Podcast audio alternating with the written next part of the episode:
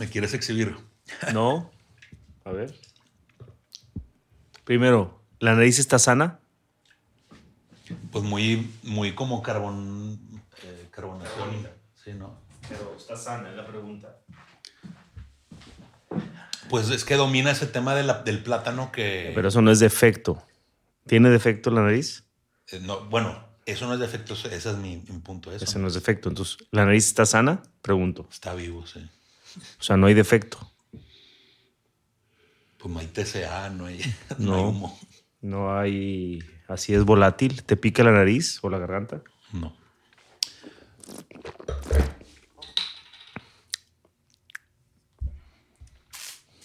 Está completo en boca, ¿no? Está bien armado. Está muy ligerito, güey. Sí. Pero, o sea, Es eso. sí, está ligero. O sea, es un vino joven. Pues sí, se nota como, Es un vino así de. como más, como más, lo siento más jugo Sí, que, que vino. qué vino.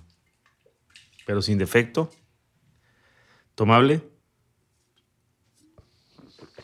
Tomable, tomable. Más o menos tomable. Le- o sea, le siento que le falta estructura. Sí, por eso, tomable. A lo mejor no, no estructurado, pero ¿Y qué es?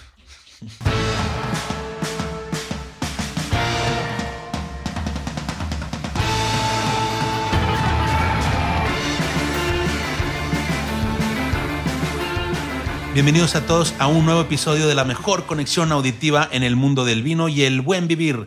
Esto es The Wine Connection Pod, el champán de los podcasts y comenzamos.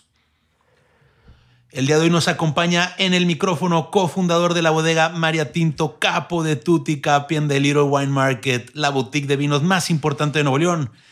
El Master Falcon Man con ustedes, Humberto Falcon. buenas. En el sonido, demostrando su experiencia y destreza audiográfica, un aplauso para Mars, Mars, Marcelo Cantizani. Buena.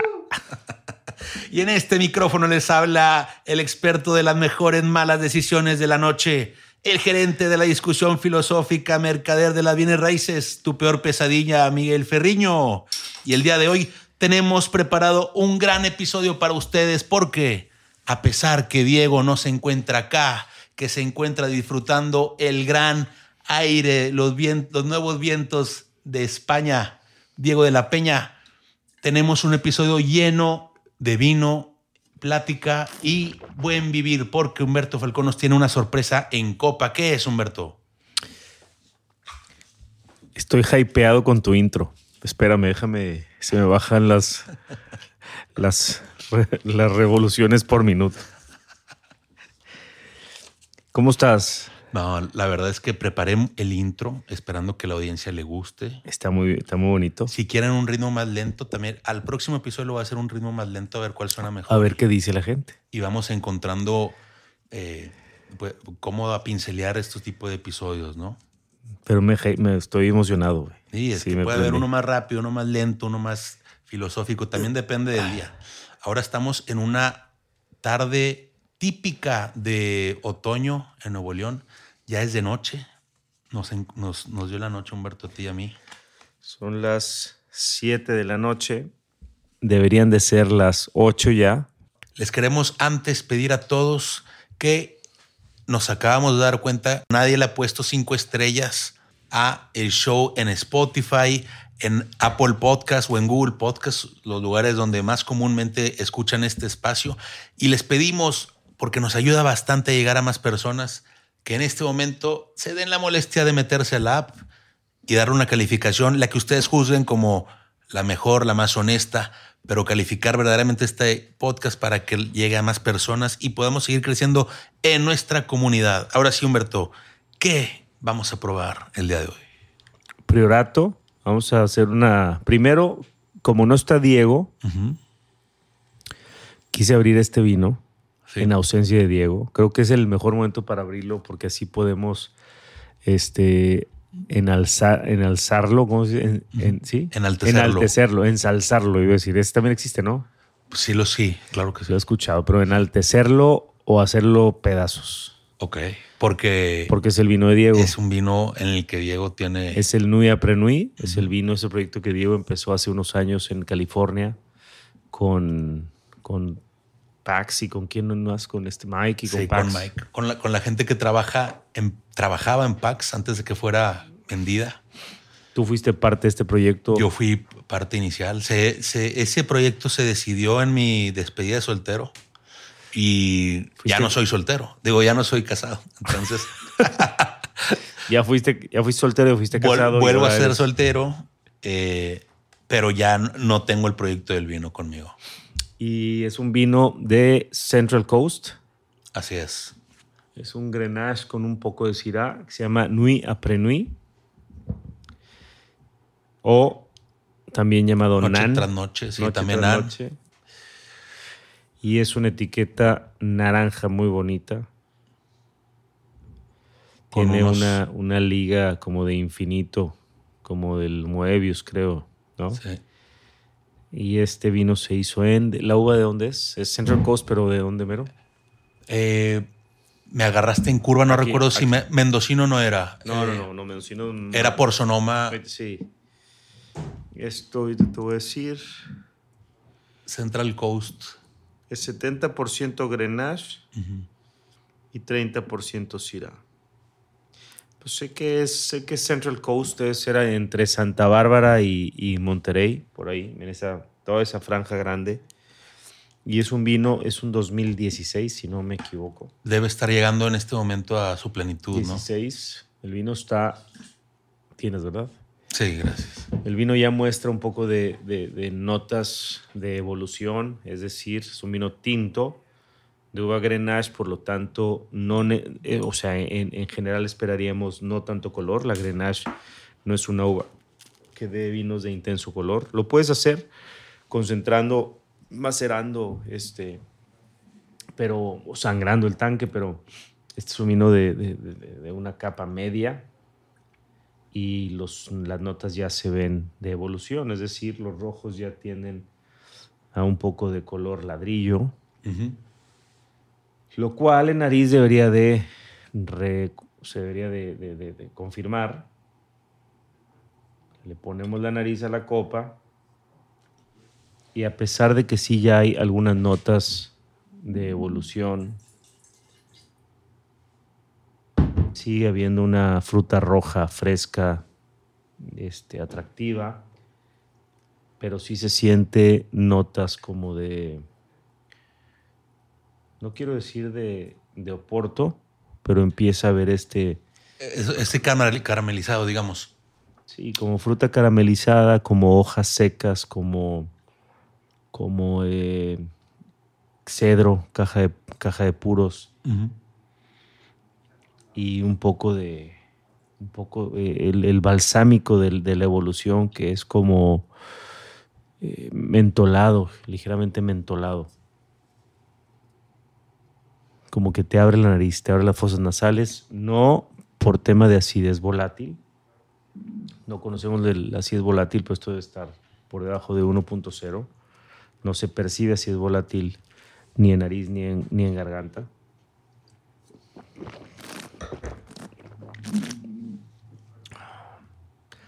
En boca, pues es súper sedoso. Es un vino que, que ya está totalmente integrado, totalmente fusionado. Haz de cuenta que está. Se fusiona la acidez con los taninos, con la fruta y con el alcohol. Totalmente. Es como una cápsula de vino que te estás tomando. Aunque deja este tanino aún vivo en, en el labio.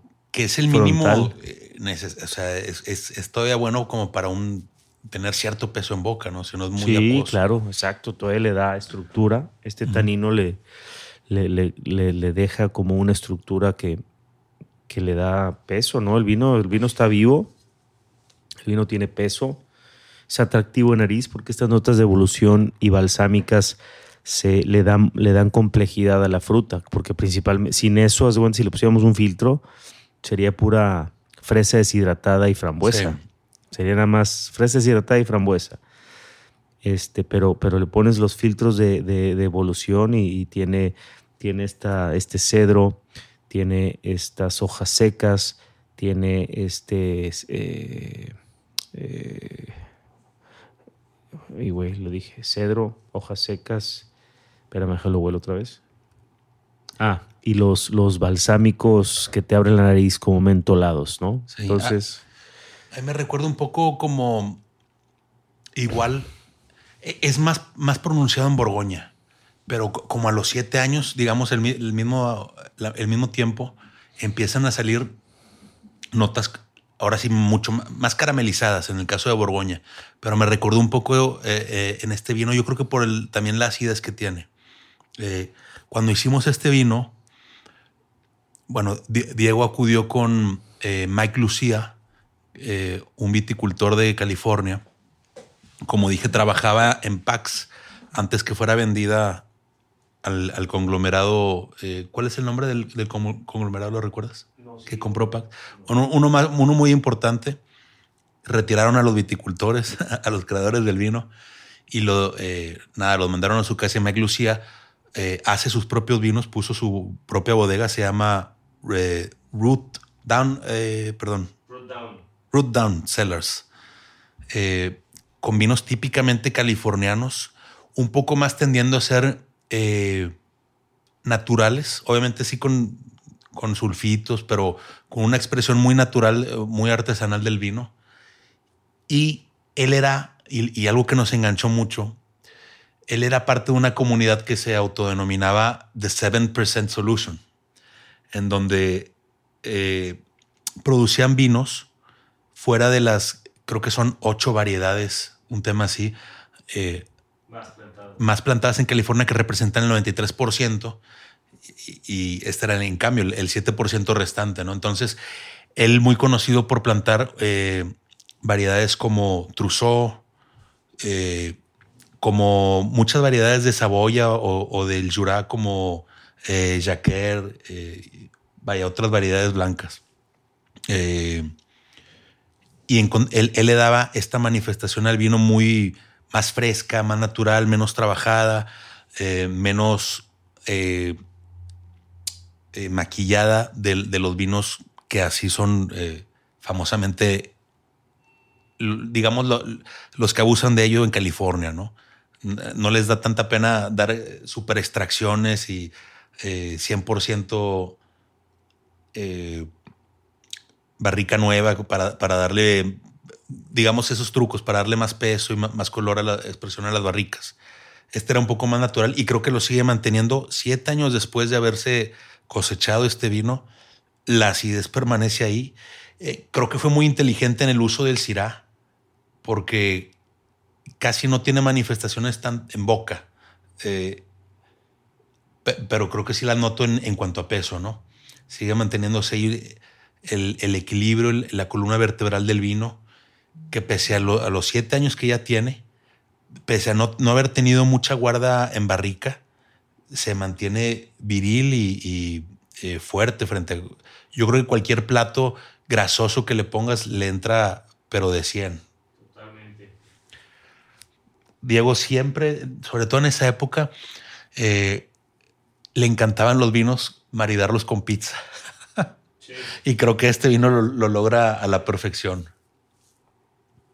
Sí, creo que está, creo que tiene lo, bonito de California creo que tiene esta, esta idea detrás, se puede sentir lo del 7%, ¿no? De, variedades no dulces, no sobremaduras. Muy bien el vino. No sé, creo que debe tener ya muy pocas botellas.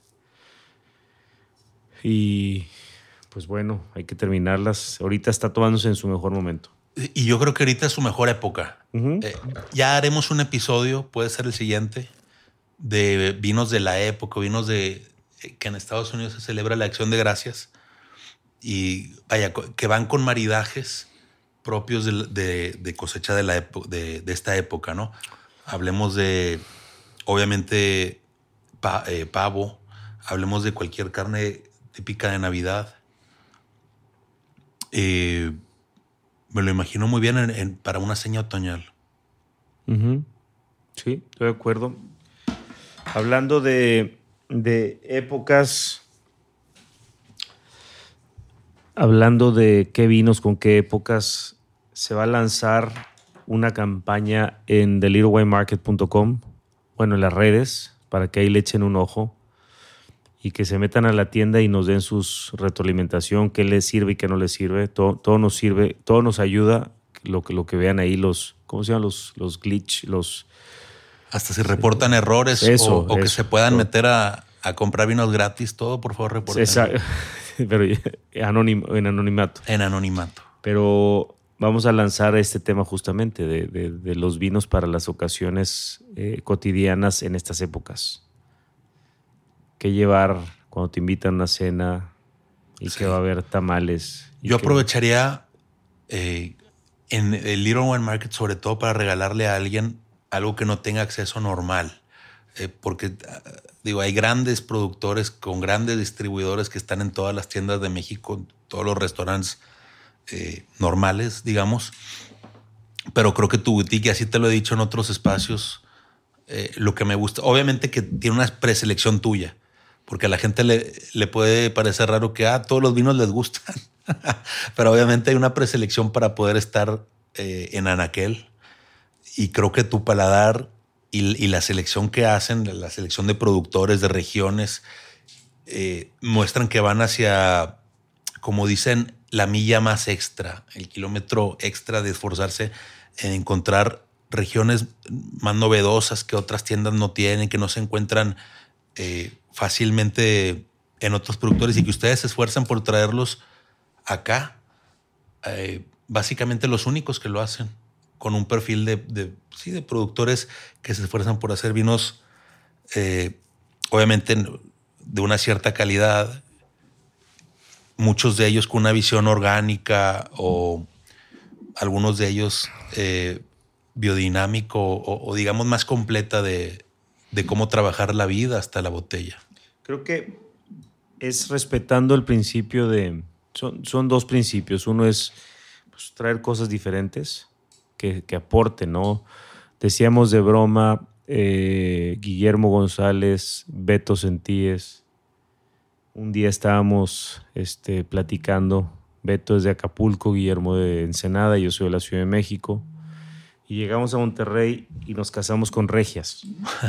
y un día, un día estábamos diciendo, pues Guillermo con Pangea y sus restaurantes, Beto Sentíes con el mejor catering para eventos que hay aquí en la ciudad. Y yo, pues con el tema de los vinos. Y en una borrachera estábamos diciendo que, que, que a nuestros amigos queridos regios, pues de una u otra manera les habíamos robado a una, a una regia. habíamos sacado del mercado una regia. Que lo menos que podíamos hacer por Monterrey era hacer algo, dejar algo, ¿no? Tienen que suplantar. Tenemos que, sí, tenemos que regresar al. al al. Al, al, este. Al, a la comunidad, no, lo que al, sí, al, al cosmos de, de, lo, de aquí, pues regresar algo. Y, y, decíamos que por eso hacíamos lo que hacemos. Entonces, pues sí, creo que esto suma y le, de, le, da, le ofrece al menos, bueno, antes cuando empezamos hace 13 años,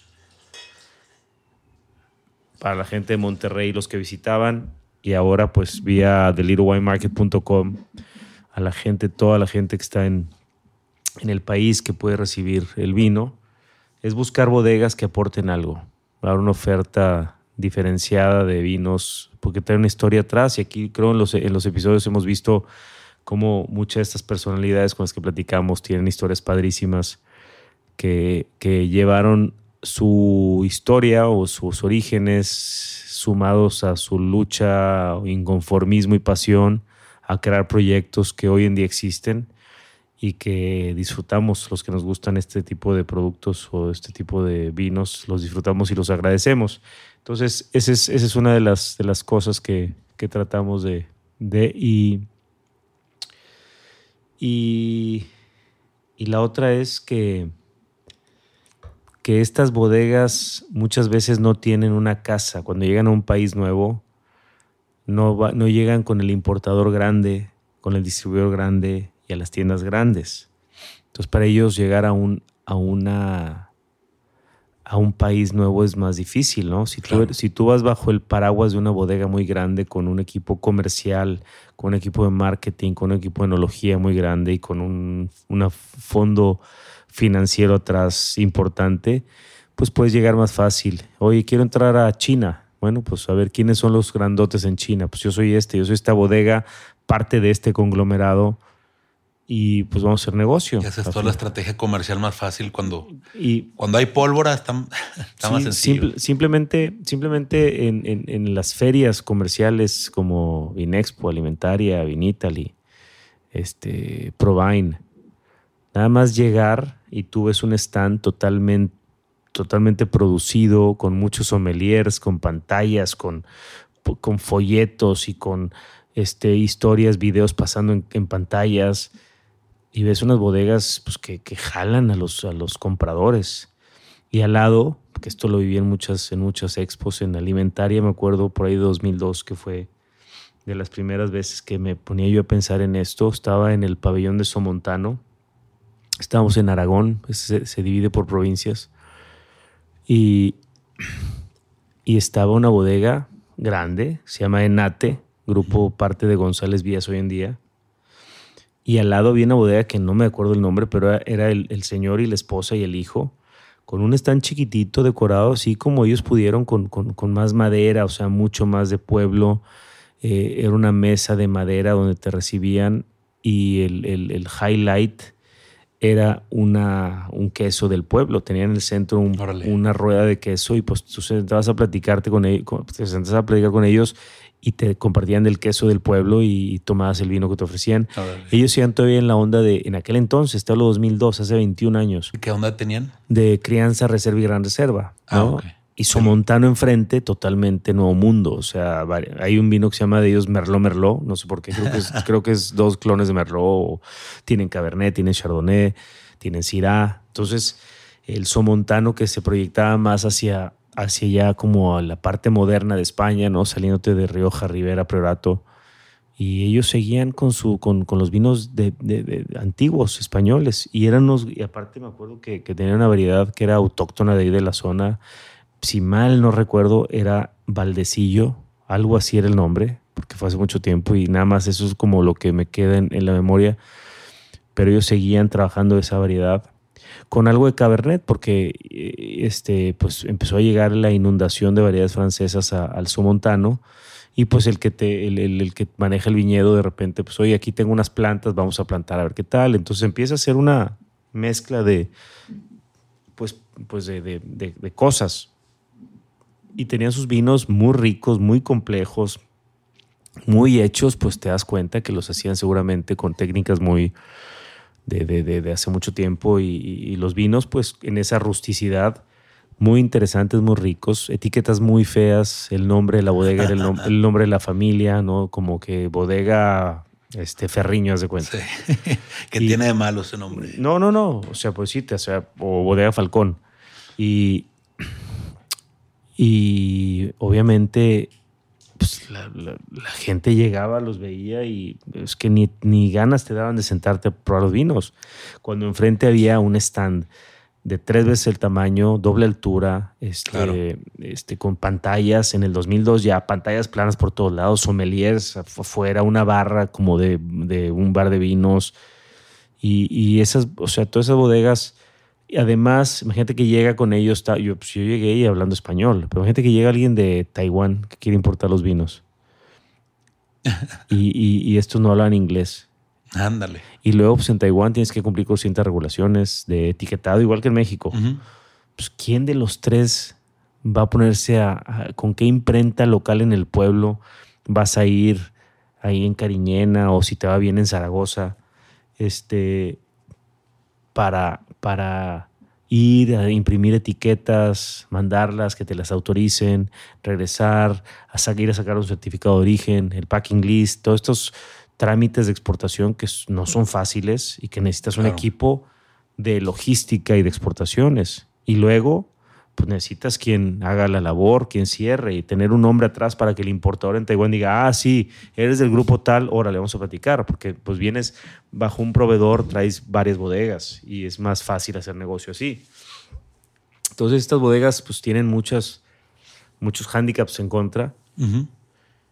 Y son, como le he dicho muchas veces, probablemente aquí ya lo he dicho, son joyas históricas, culturales y enológicas que merece la pena rescatarse y platicarse, porque de otra manera pues empiezan poco a poco a desaparecer, porque pues ya no es un negocio sostenible, los hijos de repente eh, que serán ahora de mi edad y que ya tienen hijos que quieren ir a ciudades más grandes. Se van de banqueros o ingenieros a otro lado. Se van, se van a otra vida y la vida del pueblo pues empieza a pasar a un segundo plano, una segunda este, nivel de o prioridad y es más fácil, más fácil este, vender, vender o cerrar.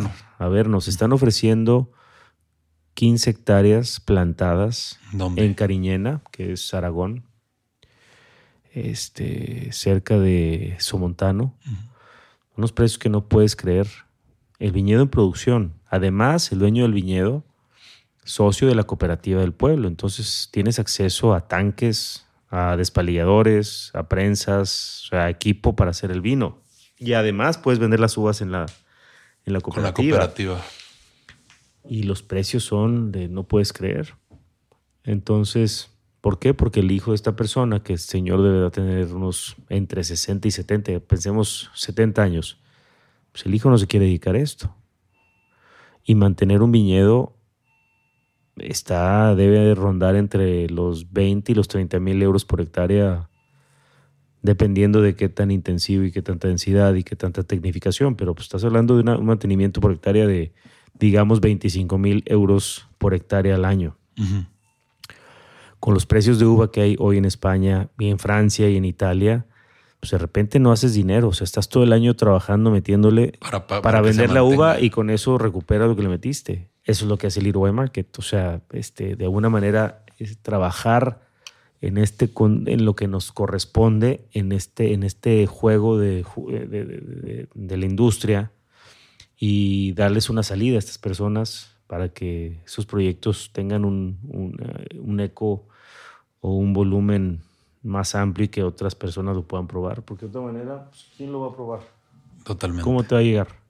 No, totalmente. Yo, si, si no hubiese eh, e, este proyecto, esta tienda, yo me hubiera quedado muchas cosas sin, sin eh, probar. Esta, esta monopolización de otras empresas que, pues, que las compran a, centavos de dólar para, para quitarles del, de la carga y, se sigue consolidando esto. Entonces, bueno. Pero fíjate, quiero traer un comentario que es una noticia que leí el, el día de ayer. Es que la Organización Internacional del Vino, con sede en París, ojo, está reportando eh, que en el año 2023 se estima que se va a producir, y lo ponen de, la forma más alarmante, ¿no? Que es la menor cantidad de vino en 60 años.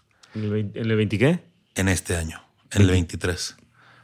Ahora, principalmente, desagregando un poco la noticia que Decanter, a mí me, pareció que lo da de una manera muy eh, estrepitosa, porque dice la menor en 60 años, aunque es un 7% menos que el pico de la producción histórica. Es decir, sí es grave un 7%, pero tampoco es el acabose, como te imaginas, de, en 60 años la menor. Y ahora, si te metes ahora el detalle, te das cuenta que se da principalmente por dos cosas. Una crisis enorme en el hemisferio sur. Parece que Australia, Argentina y Chile van a producir entre un 20 eh, a 30% menos anualmente. O sea, conforme a lo que produjeron el año pasado. O ya lo produjeron porque ellos lo cosecharon en, enero. En marzo. En marzo, perdón. Eh, eso por un lado. Y por el otro lado, sí, un descenso histórico en España. Eh, y el artículo decía que era por grandes sequías en España y por eh, un tema de neblina que contaminó eh, viñedos en el centro y sur de Italia y que eso también eh, tuvo una producción inferior a, la base. Pero, por ejemplo, si hace mención que Estados Unidos, Francia y Alemania o estuvieron en el mismo promedio o inclusive aumentaron la producción.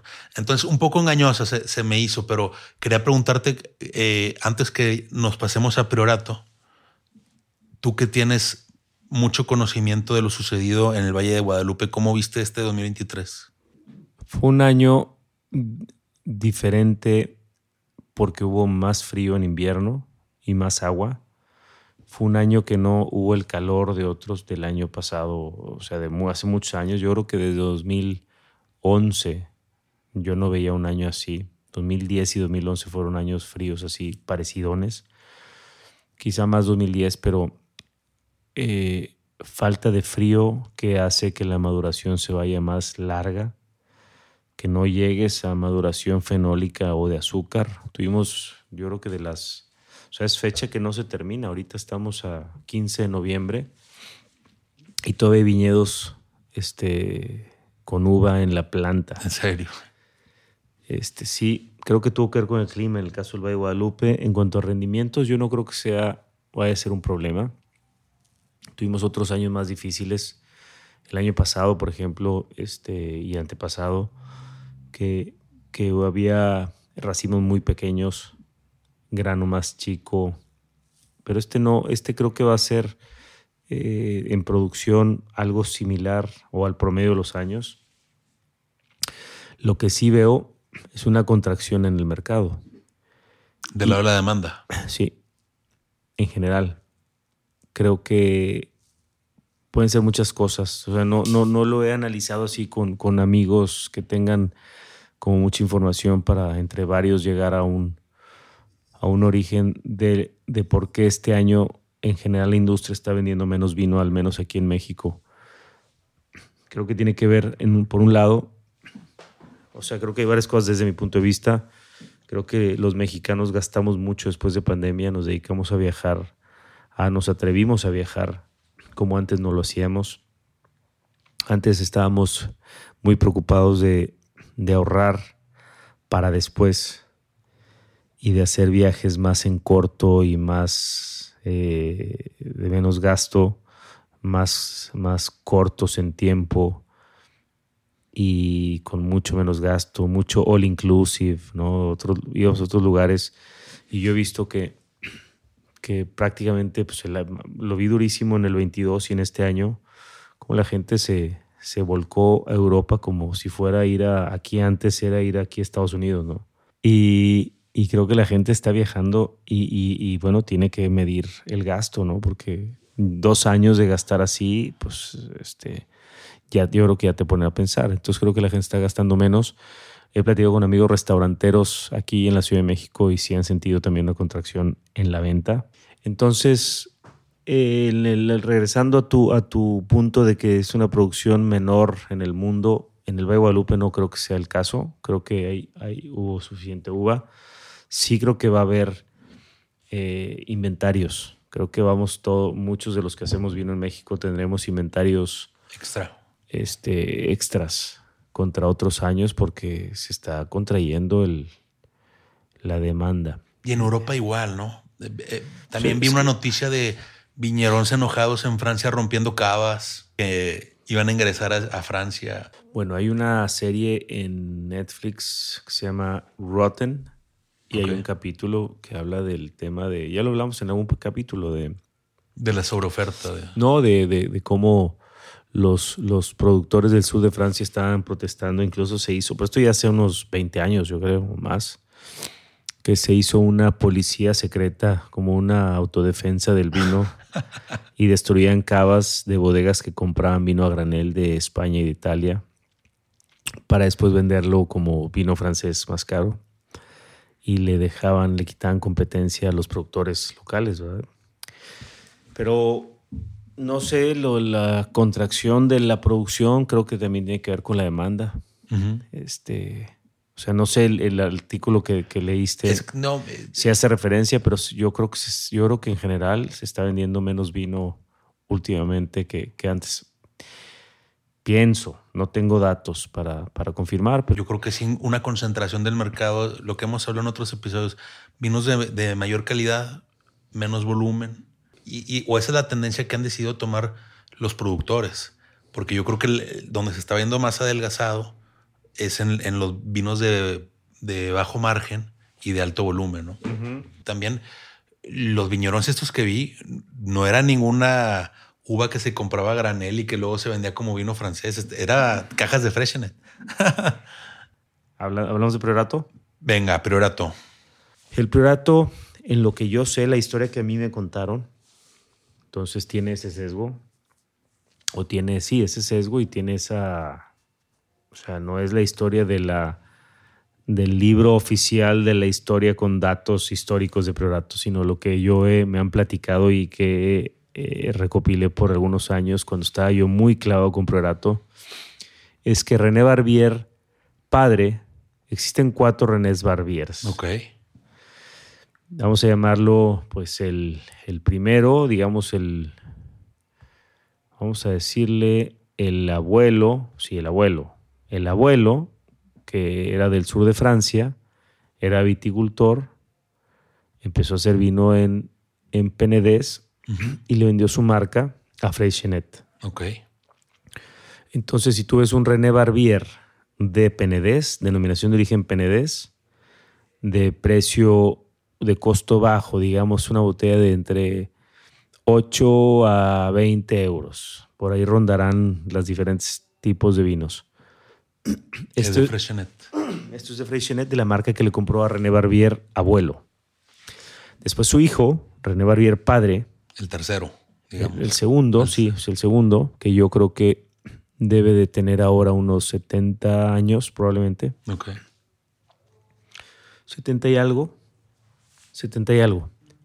Él eh, trabajaba, esta es una historia platicada por, por René entre padre e hijo, con quien estuve la suerte de, de compartir varias, varios momentos, cenas, catas, vinex, este, alimentarias. Y René Barbier, padre, se va a trabajar en Alfaro, en la bodega de descendientes de. No, esa es la de Bierzo, se llama Palacio Remondo, Ok. que es la bodega del padre de Álvaro Palacios. Álvaro. Palacios es un, un personaje en el mundo del vino por su bodega La Ermita, entre muchos otros proyectos, pero ahorita hablamos de él. Y René Barbier, padre, de 70 y algunos años, trabajaba en el Departamento Comercial de Exportaciones de Palacios Remondo Del papá de Álvaro Palacios. Porque hablaba francés por su padre o por su educación, hablaba inglés y hablaba español. Al menos esos tres. y pues ahí conoce a Álvaro, que sería unos 15 años menor que él. Porque Álvaro pues trabajaba ahí en la bodega del padre y también estaba pegado en la parte comercial. Y, y- y después Isabel, la esposa de René Barbier padre, madre de René Barbier hijo del vino que vamos a probar ahora de Priorato. Ok. No estoy seguro, no recuerdo bien si vivía en Gratayops o, o- o por ahí. Entonces, de novios, René Barbier manejaba desde Alfaro hasta Gratayops para ir a ver a su novia, a Isabel. Y, y, pues estuvo haciendo esto y estuvo viendo las, los viñedos de viñas de garnacha tan viejas que había y del vino tan malo que se hacía. Pero él veía un potencial muy grande por las condiciones de clima y de suelo y de viñas viejas y de un oficio eh, vitícola de muchos años. Entonces estuvo con la idea de hacer algo en Priorato cuando su chamba era trabajar en el departamento de exportación de Palacio Remondo y un día decide hablar con sus amigos que eran Dafne Glorian, que ella era, eh, creo que es, es una persona este, de los países del norte, de nórdicos, que trabajaba como importadora de los vinos de Palacio Remondo en Estados Unidos.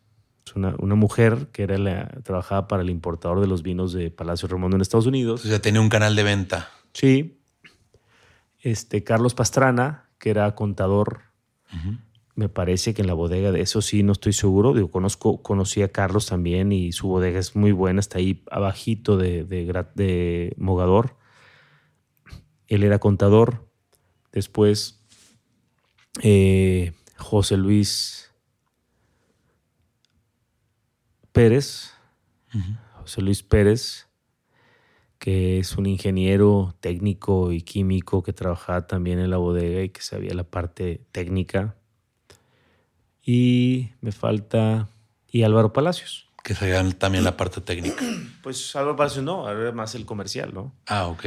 Y entonces empiezan, él decide empezar una cooperativa en Gratayops, ahí enfrente del pueblo Gratayops, ahí enfrentito del pueblo, y hace una cooperativa y se juntan entre todos, Dafne, Carlos Pastrana, José Luis Pérez, René Barbier y Álvaro Palacios. Por ahí de esto estoy hablando de entre el 80 y mediados del 80, 85 probablemente. Y, hacen una cooperativa. Y entre ellos manejan la cooperativa, compran uva ahí de, los, de las viñas de la gente toda la vida del pueblo, y empiezan a hacer vinos y empiezan a ver con mucha emoción que había un potencial grande si trabajaban la viña y se hacían los vinos de una manera diferente, con un poco más de controles. Y pues así es como se funda el priorato. Empiezan esta aventura, como en todos los proyectos, empieza a ver algunas diferencias. Qué raro. Y aquí en la historia contada por gente de adentro de este grupo, en algún momento Álvaro Palacios debía como sus cuotas o algo así. Y Carlos Pastrana, de Clos del Olvac. Clos del Olvac es un gran vino que está ahí. Cuando vas del pueblo de Gratayops hacia, hacia el Mogador, antes pasas por, por Clos del Olvac. Y Carlos Pastrana, que manejaba la parte administrativa del grupo, de la cooperativa, este, le dice a Álvaro, necesito que pagues o te voy a sacar los vinos. Ándale. O sea, no estás pagando los, lo, lo que acordamos. Y, y bueno, un día Álvaro va, lo, lo que me acuerdo que me contaron es que Álvaro va a conseguir dinero y cuando regresa ya le habían juntado tres cosechas de la ermita. Él estaba trabajando con el viñedo de la ermita, que es un viñedo impresionante Sí. que está en una loma. Tú vas por la carretera y lo ves arriba. Es un viñedo que te quita el aliento, él se te im- impone mucho. Y pues imagínate la historia, o sea, tres cosechas de ermita que no existieron porque se mezclaron, porque había un tema administrativo ahí que no se resolvió. Entonces como que empezaron a ver, Y debe haber sido por algún enojo, ¿estás de acuerdo? seguramente, No, no porque no quería o no podía pagar. Entonces, pues ahí empieza a haber algunas diferencias. Ah, bueno, Daphne Glorian, que era la importadora en Estados Unidos, hace su vino que es Clos Erasmus. José Luis Pérez, que es el técnico, el químico, el cerebro, el ingeniero, hace Clos Martinet. Y René Barbier hace Clos Mogador. Ok. Entonces los y, y Álvaro Palacios, primero la ermita y ya después hizo esta bodega muy cerquita ahí de Mogador y enfrente también del pueblo de, de, de Gratayops, que se llama Finca Dofí, donde hace el Finca Dofí, donde hace las terrazas, un vino muy famoso, Famosísimo. las terrazas. Y ahora uno nuevo, bueno, no nuevo, ya tiene años, pero se llama Camins del Priorat, una etiqueta ahí como floreada, bonita. Entonces, se empieza a disolver, cada quien toma su rumbo. Creo que era natural que pasara, que en un grupo, después de un tiempo, cada quien quiera o, o decida unos evolucionar más rápido que otros. Y así se funde el priorato desde mi, desde mi conocimiento de lo que me han contado jugadores. Y se fundan las bodegas del priorato. Con el tiempo, te digo, Álvaro hace Finca Dofí. Y luego José Luis Pérez, que es padre de Sara Pérez, una enóloga famosísima en España, de las más famosas y reconocidas. Y René Barbier tiene un hijo que es René, vamos a llamarle René Barbier. hijo. Es abuelo, padre, no el tercero. Un tercero. El abuelo es el francés. El padre es el que fue a ver a Isabel Ujú. a Gratayops y se le ocurrió liderar esta, esta cooperativa. El hijo, que es de mi edad, René Barbier, se casa con Sara Pérez. Entonces, dos hijos de fundadores se casan y montan una bodega que se llama Venus la Universal. Está muy cerquita, pero ya no en, la li- en el límite de Priorato. Esto ya es Monsant. Ok. Pasas eh, Falset, que es el pueblo grandecito de Monsant, y ahí muy cerquita ya como en, el camino hacia, hacia, hacia adentro encuentras Venus Universal. Hacen Venus Universal y Dido. Dido es un vino que lo hacen en blanco, en rosado y en tinto. Y después Venus, que son grandes vinos. Y lo que estamos probando en copa es la, es la botella, quedan, eran, quedaban seis, esta es la sexta, quedan cinco nada más de este vino en México. ¿Seis, ¿Cinco botellas? Quedan de esto, sí. Y ojalá que alguien tenga intención de, de probarlo, este, porque son, esto es historia, de verdad. Y ellos, además del proyecto Monsant que se llama Venudo Universal, empiezan un proyecto con seis amigos, Nuria Pérez, una hermana de Sara también, más otros amigos, y son ocho, y fundan la Viña del Buit. Y la Viña del Buit, que es la Viña de los ocho, Buit es en Ajá. catalán, Sí. es una hectárea de más de 100 años que está ahí cerca de Gratayops. Este, y hacen vino de esta, de esta parcela nada más. Solamente un vino, que es la Viña del Buit. Empezaron haciéndolo en el año 2000. Ok. Este es un 2014. ¿Cuándo se plantó? No sabes. Pues 1900 antes. Esto es prefiloxérico seguramente. Ah, ok. Claro. Eh, Iniciando siglo XX. Sí. Ok. Iniciando, sí, terminando el siglo XIX. Órale. y hacen un vino de mínima intervención. Es, es una garnacha potentísima, pero con una elegancia este, que pocas veces vas a encontrar esta dualidad en una misma sorbo de potencia y elegancia al mismo tiempo. Se hacen, yo creo que entre mil y dos mil botellas, dependiendo del año. Cada año cambian la etiqueta, cada año es diferente la etiqueta. Tienen todos algo de arte, algo de, de mensaje. Esta dice Buit en negro, nada más. Buit y lo número 8. Y la, la viña. O sea, aquí dice la viña del Buit, pero nada más sombreado para que se vea un 8. Y bueno, pues platícanos del vino. Un vino muy distinto. Y igual garnacha. Igual garnacha las dos. El, el- vino de Diego, Nan, Nui Aprenui, eh, es muy tirado de frutas rojas. Y este es lo contrario, ¿no? Son, son eh, frutas más negras, como dices tú, más, más serio. Se siente un vino eh, más con mucho más volumen, muy redondo. Al mismo tiempo, obviamente, tiene menos acidez.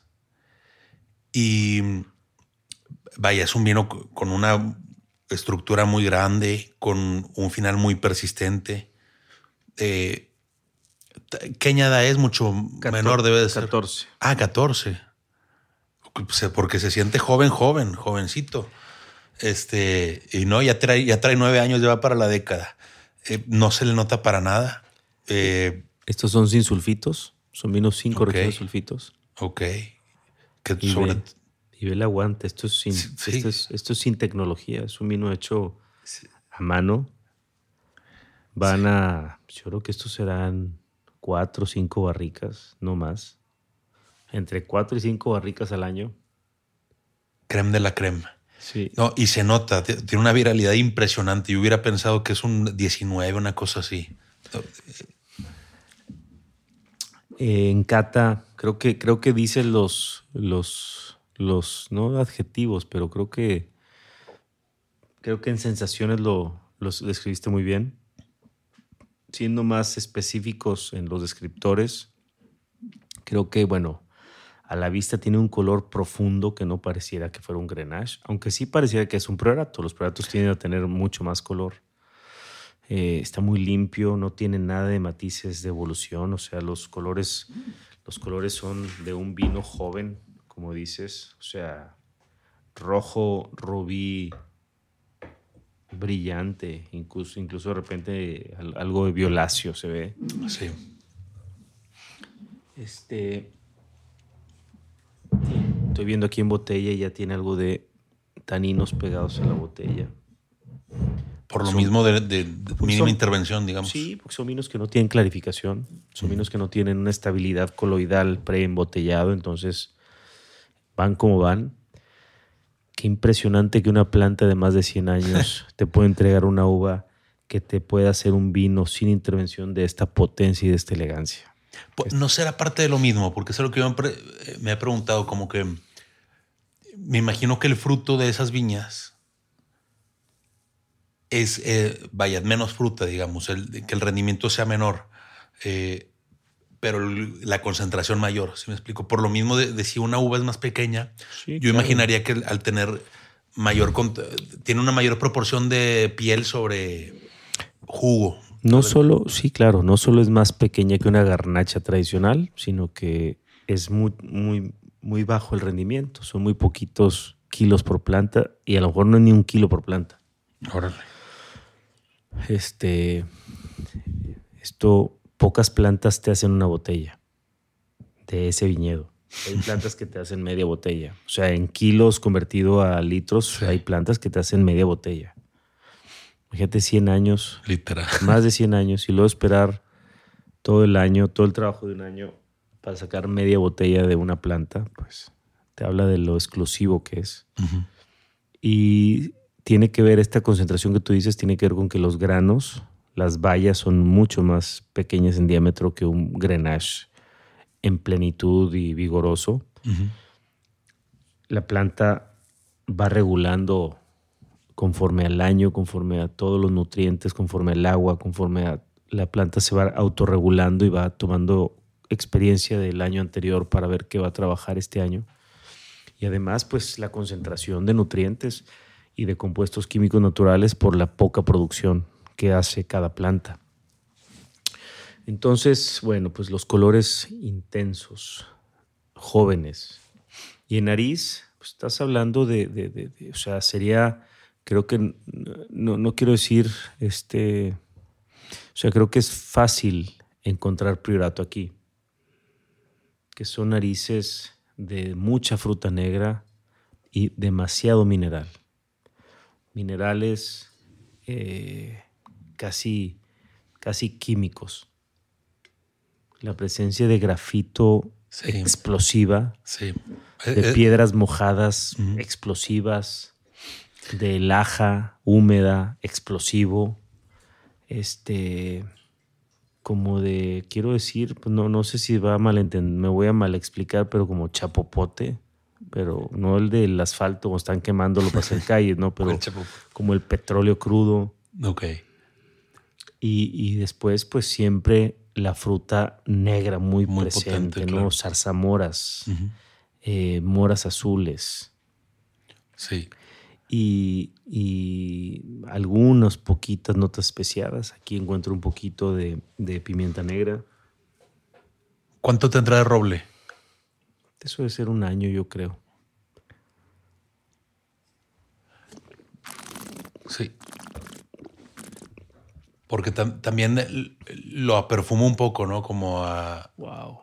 Como a. Eh, eso que no sabes si es madera tostada o de repente violeta, ¿sabes? esa.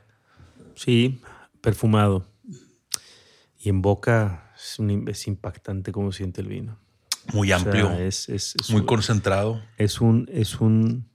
Es como si te dieran un batazo en la boca pero que lo sientes rico. O sea, que no te duele.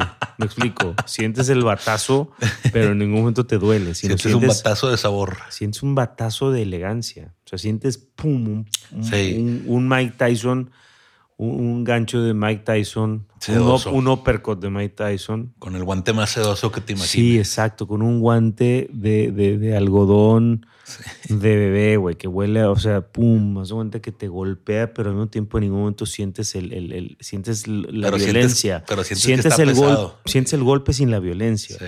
Sientes el golpe de una explosión en boca que te llena totalmente la boca.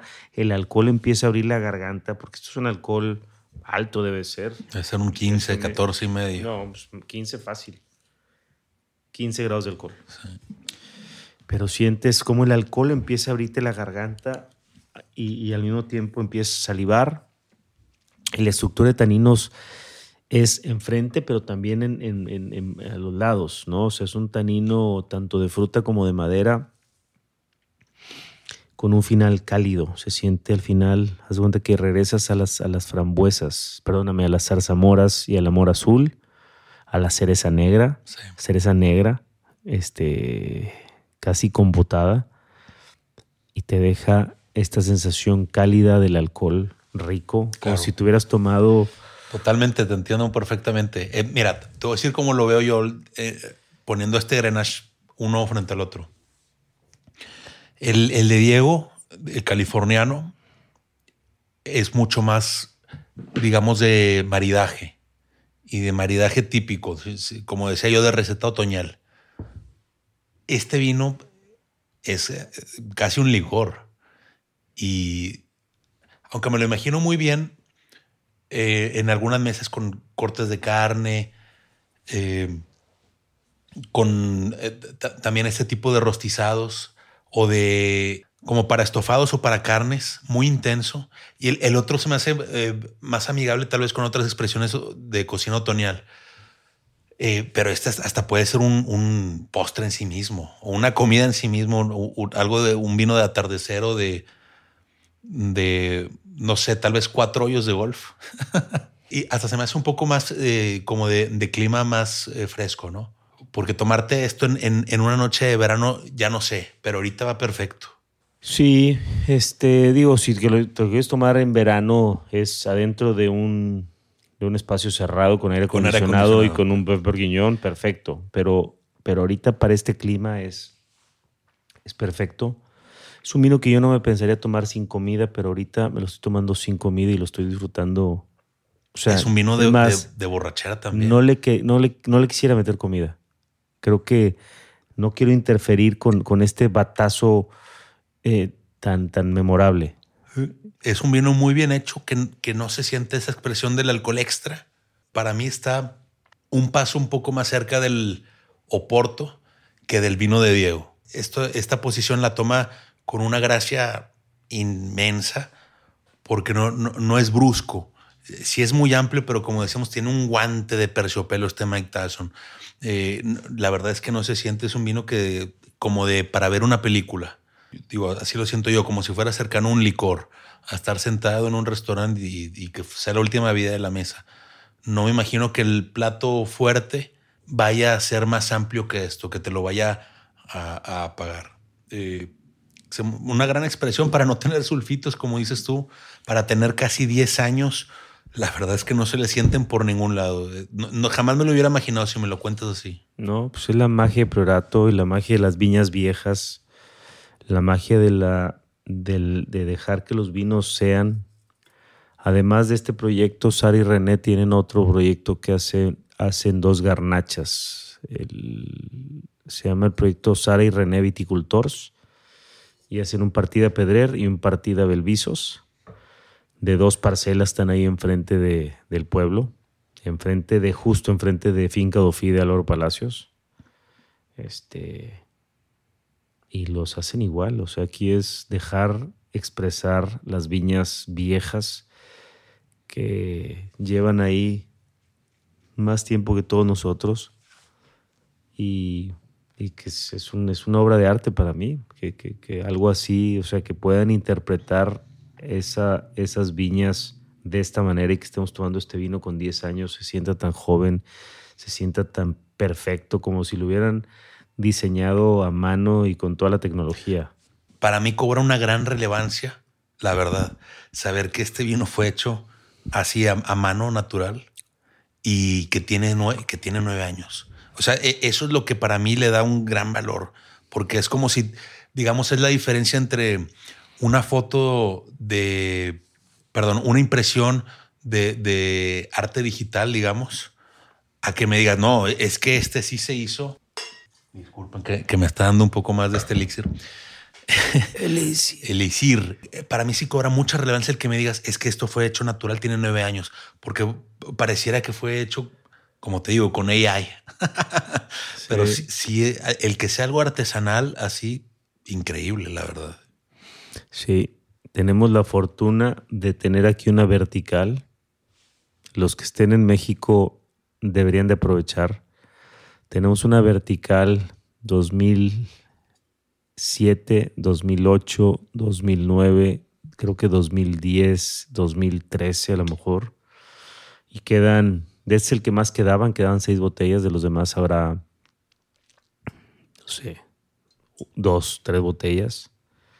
Son, esta es una botella de unos... Esa es otra cosa, los precios son desde hace, porque esta botella tiene mucho con nosotros, pero esto tiene...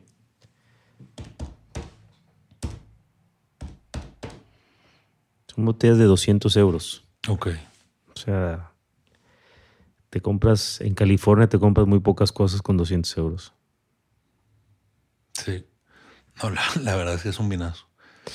Y qué pena que Diego no decidió irse a España y no estar aquí, porque tiene ya varios episodios diciéndome que si un día abríamos un viñel buit.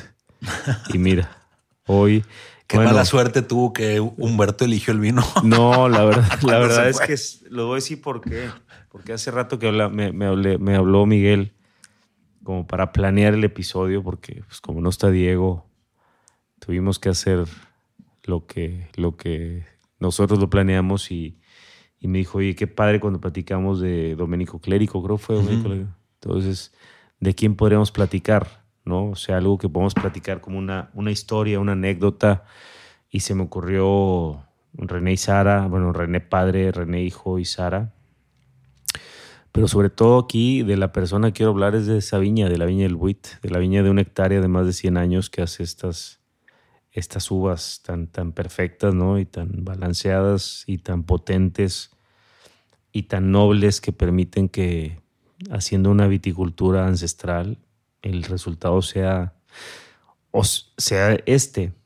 O sea que ya en Priorato se podían hacer estos vinos, pero faltaba una visión de, de interpretación, porque los vinos en Priorato, voy a buscar, por Hay favor. que ver qué. Tengo un video, un día me paré, yo creo que estoy hablando de 2007, creo que 2007, que fui a Alimentaria y fui con Daniel Cantizani, mi cuñado.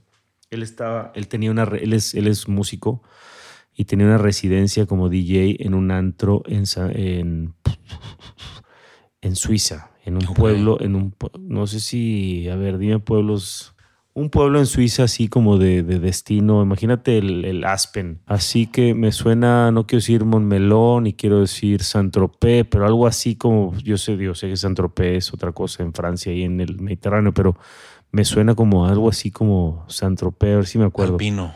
y él tenía residencia para tocar ahí como en la parte última de, de la temporada de esquí porque, porque alimentaria es en marzo, entonces como ya... Y entonces nos vimos allá y fuimos a Priorato y nos paramos en un bar porque él quería cigarros. Y yo llevaba una cámara de Sony, de esas de cassette de Sony, porque la, Para- lleva- la llevaba para el, para el, Parecías turista japonés. Sí, sí, pues porque los- eh, y, y nos paramos en un pueblo, eh, perdón, en un bar de ahí de, de cerquita de Grata Jobs, Sí.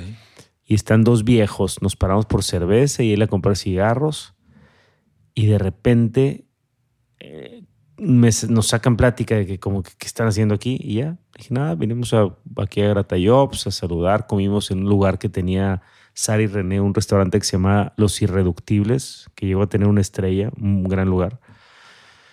Dijimos, vinimos a comer y estuvimos aquí visitando las vinícolas y, sí, y nos empiezan a contar. Y hay un video, por favor recuérdenme para buscarlo y subirlo. Hay que Es subirlo. a una joya. Estoy platicando con dos viejos. Yo, pues, en hace, que son 10, 2007, pues yo tenía, hace 16 años, yo tenía 34 años. Y los señores eran de 32 más que yo. O sea, me llevas esa edad. Ahí está 36. Te llevo, sí, te 10, llevo, 15. te llevo 15, pues sí, tú, sí, bueno. Y entonces, eh, eh, yo no me di cuenta, pero Daniel puso la cámara así, porque me vio, el güey compró cigarros y se lo echaron uno y regresa y estoy yo enganchado platicando con los dos viejos. Sí. Y se puso, se fue al carro, Sí. sac- sacó la camcorder y la pone a grabar y se aventó un, un video donde estamos discutiendo el priorato y donde están diciéndome cuando los vinos no servían y cuando llegó Alvarito y cuando y está toda la historia documentada ahí por dos viejos que yo no sé si viven hoy Pero, pero qué padre, lo voy a buscar ahorita. Si lo tienes, lo subimos a YouTube y, ponemos el link para quien lo quiera ver completo. Ándale. Yo nomás, recuérdame, voy a buscarlo. Sandra debe tener esos cassettes. Y, y, sí, es una historia del priorato, es una, recordemos que es la única denominación de origen calificada junto con Rioja, es decir, hoy en día son las dos grandes denominaciones con, con, con que ahí no voy a entrar en ese detalle, ¿no? Que, que, si la DOCA es mejor que la DO, no sé, no sé en qué se basaron, pero, pero bueno, el hecho es que DOCAS nada más es Rioja y Priorato. No quiere decir que para mí sean las dos grandes, si son de, dos de las grandes junto con muchas otras que me gustan mucho. Este, pero, pero es, un, es una historia padrísima el Priorato y, y además vivirlo y, más la mafia española que está ahí tan cerquita. Un saludo a todos y que... vayan, nada más antes escriban porque ahí no hay enoturismo. O sea, ahí no vas a ver lo que ves en Rioja y en Ribera del Duero, ¿verdad? Que tienes, que avisar y... Tienes que avisar antes y probablemente llegues y ese día no están, pero pero llegas a Falseta y buenos cafés ahí y el vino del, del, del, el vino del día que te dan en jarrita es buenísimo. Este, busquen antes dónde comer porque no hay muchas opciones, pero hay buenas cosas. En los bares ahí de la carreterita de, entre Penedés y Jobs encuentras dos o tres bares donde se come bien, comida catalana, este, de, así de tapeo y descubran. Y, los escenarios son impresionantes. O sea, la carretera que vas manejando entre Barcelona y Gratallops, ya la última parte que estás entrando en la montaña y que son puras curvitas, pero vas viendo unos panoramas, unos paisajes este, que merecen la pena. Es una, es una montaña muy grande que está ahí en el, en el sur de Barcelona. Sí, lo que conecta Barcelona y Valencia. Sí, exactamente es el macizo, creo que sí va hasta Valencia, pero es, es una cordillera que va pegado al, ahí que es el Mediterráneo. A la costa.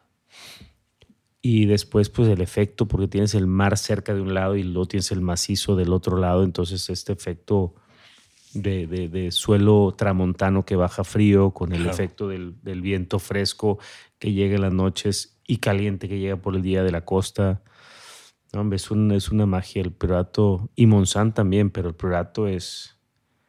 es un buen secreto. Es un, es un secreto y afortunadamente no descubierto, ¿eh?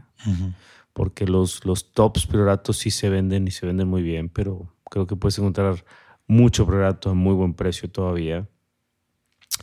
Quizá porque no hay este turismo tan, tan grande que ves en Rioja, en Ribera del Duero o en, o en, Rías Baixas, ¿no? Que está, pues hay muchísimo muchísimo eh, turismo que hace que se conozcan más los vinos y que cuando la gente regresa a sus ciudades los pida. Y acá no, porque no va gente, porque nada más llegar, aunque tú lo ves en el mapa y dices, güey, son 100 kilómetros. Sí, güey, 100 kilómetros que te puedes aventar dos horas. Sí, en montaña, Dos en montaña, sí. Y si te toca un camión delante de ti, pues, que lo rebasas, pueden pasar varios kilómetros. No, hombre, una joya. El pueblito es hermoso parece, me avisan según que en potencialmente el, pueblo que te referías de Suiza es San Moritz. San Moritz. Es San Moritz, sí. San, por eso decía Antrope, no es San Moritz. ahí, tenía, ahí tenía en el, en el antro, se llamaba Drácula el bar. Y ahí tenía, ahí lo invitaban cada año, creo que en marzo, lo invitaban una semana a tocar. Y fue que coincidimos fuimos a, Alimentaria, hicimos toda la visita, fuimos a Priorato. Este, yo aproveché para cruzarme y conocer por primera vez. Fue 2007, es cuando estábamos comprando lo de San Glue apenas. Ok. Yo fui a conocer los viñedos esa, en esa época. Que son de Rusilón, ¿verdad? Es Rusillón, sí. Es ahí eh, cerquita de Perpiñán. eso sí es en el Pirineo Oriental. Sí. Sí. Del otro lado. Pues esperemos que Diego creo que a las siete horas de diferencia que lleva con nosotros, o sea que para él son las tres y media de la mañana. Me comenta que en este momento lo, están expulsando de un bar. le marcamos. A ver, vamos a hacer el intento. Márcale, márcale por WhatsApp. Que salude aquí a la, a la gente. ¿Y suena?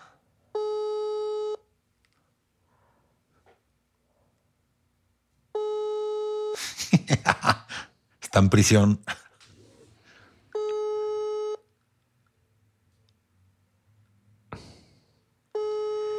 Rumbo al calabozo. Sí, no, está con la gendarmería.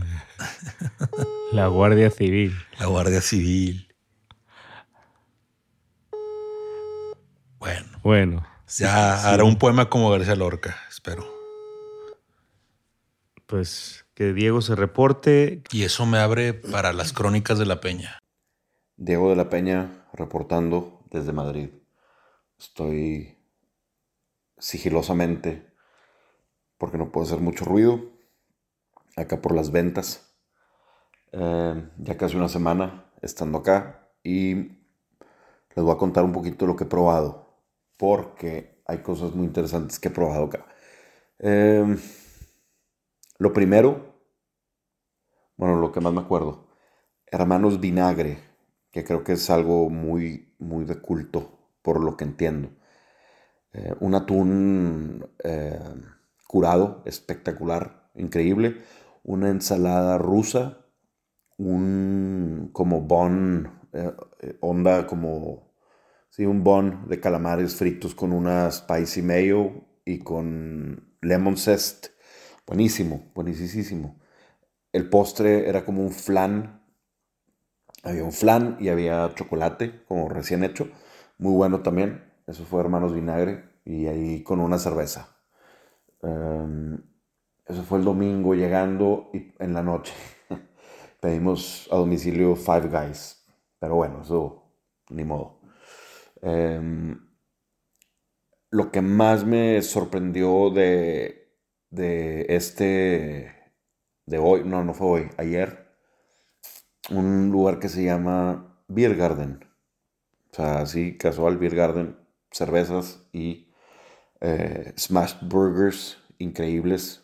La primera vez que pruebo una eh, en un de ese, bueno, no, no, un smash burger como tal, era un smash burger, pero era una hamburguesa mucho mejor que todas las, no sé, no sé cómo describirlo, de lo mejor que he probado en muchísimo tiempo, como hamburguesita de pub, muy buena.